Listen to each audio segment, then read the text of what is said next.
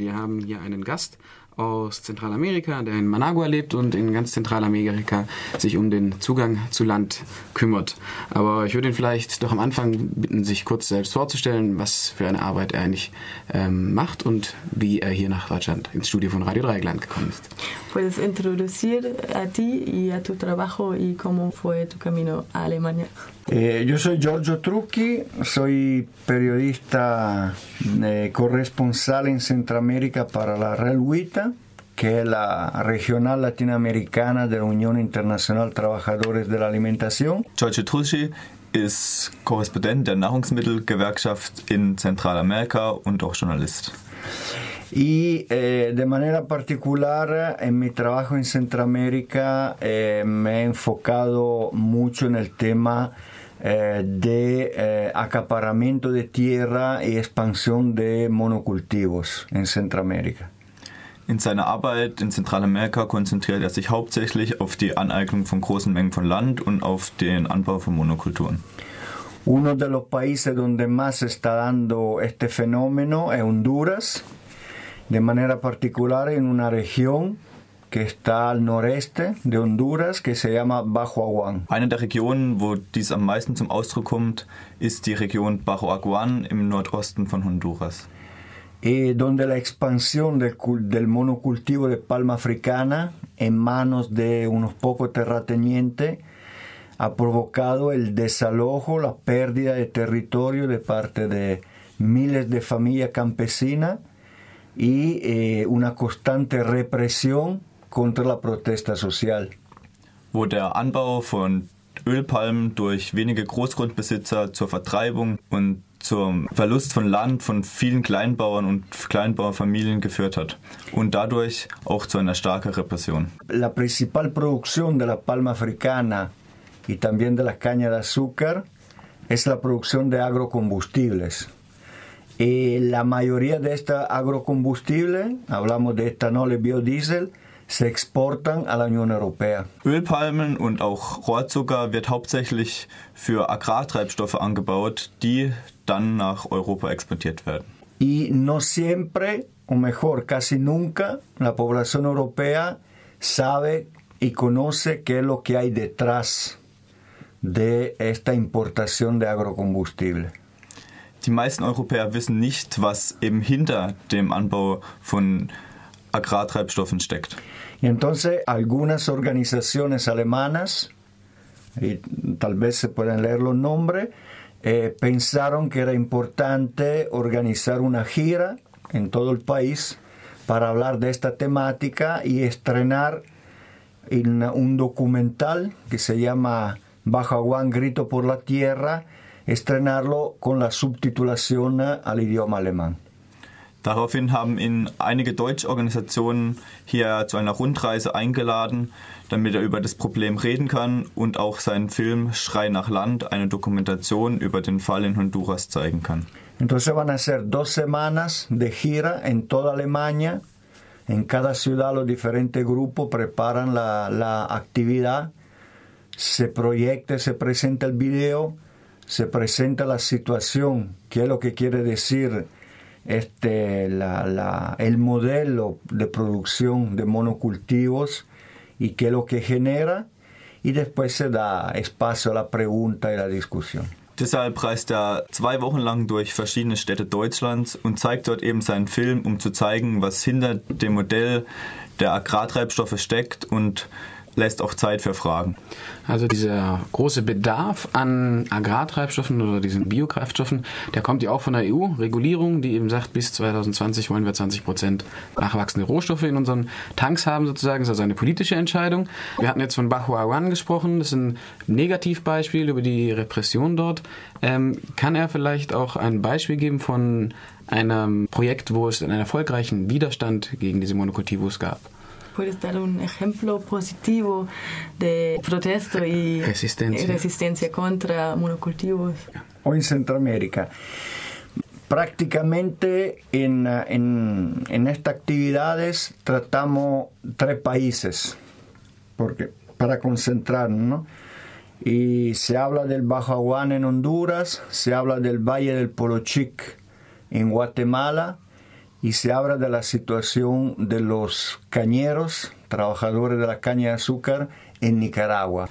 Er beschäftigt sich hauptsächlich mit dem Fall in Honduras, auch mit der Situation in Guatemala und einem Fall in Nicaragua. Cada país tiene su situación, ¿no? su, su faceta particular, pero todo están acumulado por la misma problemática, que es la implementación de un modelo de producción eh, que acapara tierra, depredador y que eh, crea dinámica eh, de concentración de tierra y expulsión de la población campesina. All diese Situationen, all die Fälle in den verschiedenen Ländern haben zwar verschiedene Geschichten, aber es eint sie alle die Tatsache, dass es dabei um eine starke Anhäufung von Land geht, in den Händen weniger. y se demuestra con datos de organizaciones reconocidas como Naciones Unidas, FAO y muchas otras, que a más expansión de monocultivo corresponde más crecimiento de la pobreza. Wie die Daten verschiedener Organisationen, wie zum Beispiel der UN, belegen, führt eine Ausweitung der Monokulturen auch zu einer Erhöhung der Armut. Ante esta situación hay una organización del pueblo. Eh, en el Bajaguana, en diciembre del 2009, inmediatamente después del golpe de Estado, los campesinos se juntaron en una gran organización y recuperaron 20.000 hectáreas de tierra en el Bajaguán. Es führt natürlich dazu, dass sich die Kleinbäuerinnen und Kleinbauern organisieren. So hat sich zum Beispiel in Bahuaguan direkt nach dem Putsch 2009 ein großer Widerstand organisiert und die Kleinbäuerinnen und Kleinbauer haben 20.000 Hektar Land wieder besetzt. Y pese a la represión, hablamos de no menos de 60 campesinos organizados, asesinados en los últimos tres años. Las organizaciones se mantienen en la tierra, siguen luchando, siguen organizándose y tratando de comunicar al mundo qué es lo que está pasando. Lo mismo pasa en Guatemala, en el Valle del Polochic, y lo mismo pasa en Nicaragua con los afectados de insuficiencia renal acrónica como consecuencia del trabajo en los cañaverales. O sea, hay organizaciones e intentos de dar a conocer al mundo qué es lo que pasa. Der Konflikt in Bajoaguan hat schon zu über 60 Morden an Kleinbauernaktivisten geführt, aber trotzdem organisieren sie sich weiter und sie kämpfen weiter für ihr Recht auf Land und versuchen das auch der Welt mitzuteilen, die Probleme nahezulegen. Dasselbe passiert auch in Guatemala, in Polochic oder in Nicaragua, wo die Opfer an Niereninsuffizienz leiden. Y sobre todo tratar de dar a conocer, crear enlaces entre estas luchas y otro pueblo del mundo.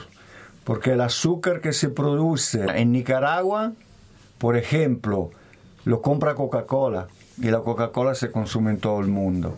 Eh, el 87% del agrocombustible que se produce en el Valle del Polochique en Guatemala se exporta a la Unión Europea. Entonces, tratar de crear estos enlaces. Man versucht natürlich auch die Zusammenhänge aufzuzeigen zwischen den Konflikten dort und unserem Leben hier. So wird zum Beispiel der Großteil des Zuckerrohrs, der in Nicaragua angebaut wird, an Coca-Cola verkauft, was es überall auf der Welt zu kaufen gibt. Oder eben die Agrartreibstoffe, die in Honduras für uns Europäer angebaut werden. Es gibt in Honduras gab es 2009 einen Staatsstreich, also dort ist eine Regierung an der Macht, die nicht unbedingt ähm, progressiv bezeichnet werden kann und wo man jetzt nicht viel äh, Ansprüche stellen kann oder will. In Nicaragua ist aber noch immer eine Partei an der Macht, die von vielen in Deutschland und auch in Europa, denke ich, mit vielen Hoffnungen verbunden ist oder war, äh, die Sandinistas. Wie sieht dort die Antwort des Staates auf diese Forderung der Kleinbauern aus? Wie reagiert er auf Besetzung? En Honduras hubo un golpe de Estado en el 2009, pero en Nicaragua tenemos un gobierno que tiene un, una reputación bastante de izquierda. ¿Cómo responde el, este gobierno que muchos identifican como progresista y revolucionario? ¿Cómo responden a esas ocupas y demandas de campesinos pequeños?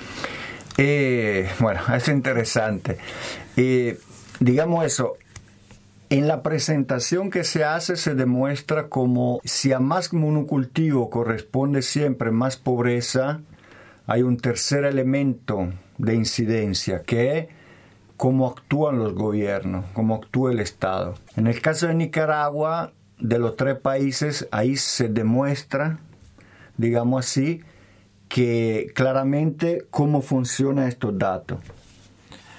Normalerweise sieht man in allen Ländern den Zusammenhang von steigender Produktion von Monokulturen und steigender Armut. In Nicaragua sieht man aber, was die Regierung macht.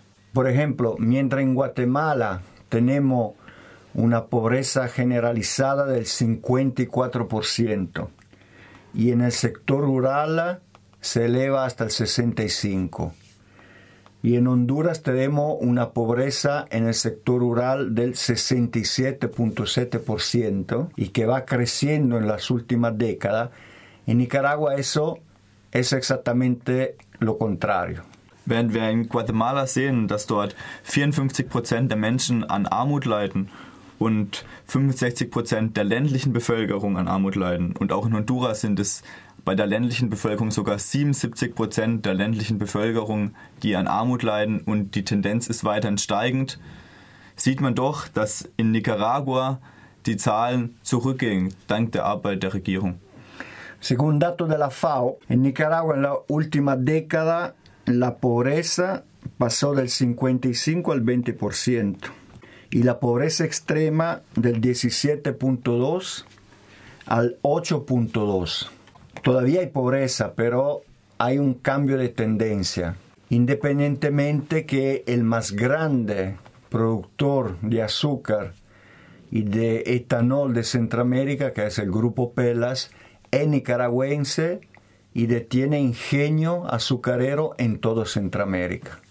Laut Daten der FAO ging die Armut Nicaragua von 55 auf nur 20 Prozent runter und auch die Zahlen der extremen Armut sind von 17 auf 8 Prozent gesunken. Es ist immer noch eine große Zahl an armen Menschen dort, aber man sieht doch eine sinkende Tendenz und das, obwohl dort die Pela-Gruppe der Hauptanbauer von Rohrzucker ist, die in ganz Lateinamerika und ganz Mittelamerika verschiedene Standorte haben. Esto no quiere decir que Nicaragua está parando esta situación o está cambiando un modelo. O sea, el modelo lamentablemente es igual en el- hasta el momento en Nicaragua, en Guatemala, en Honduras. No hay un cambio de modelo en Nicaragua.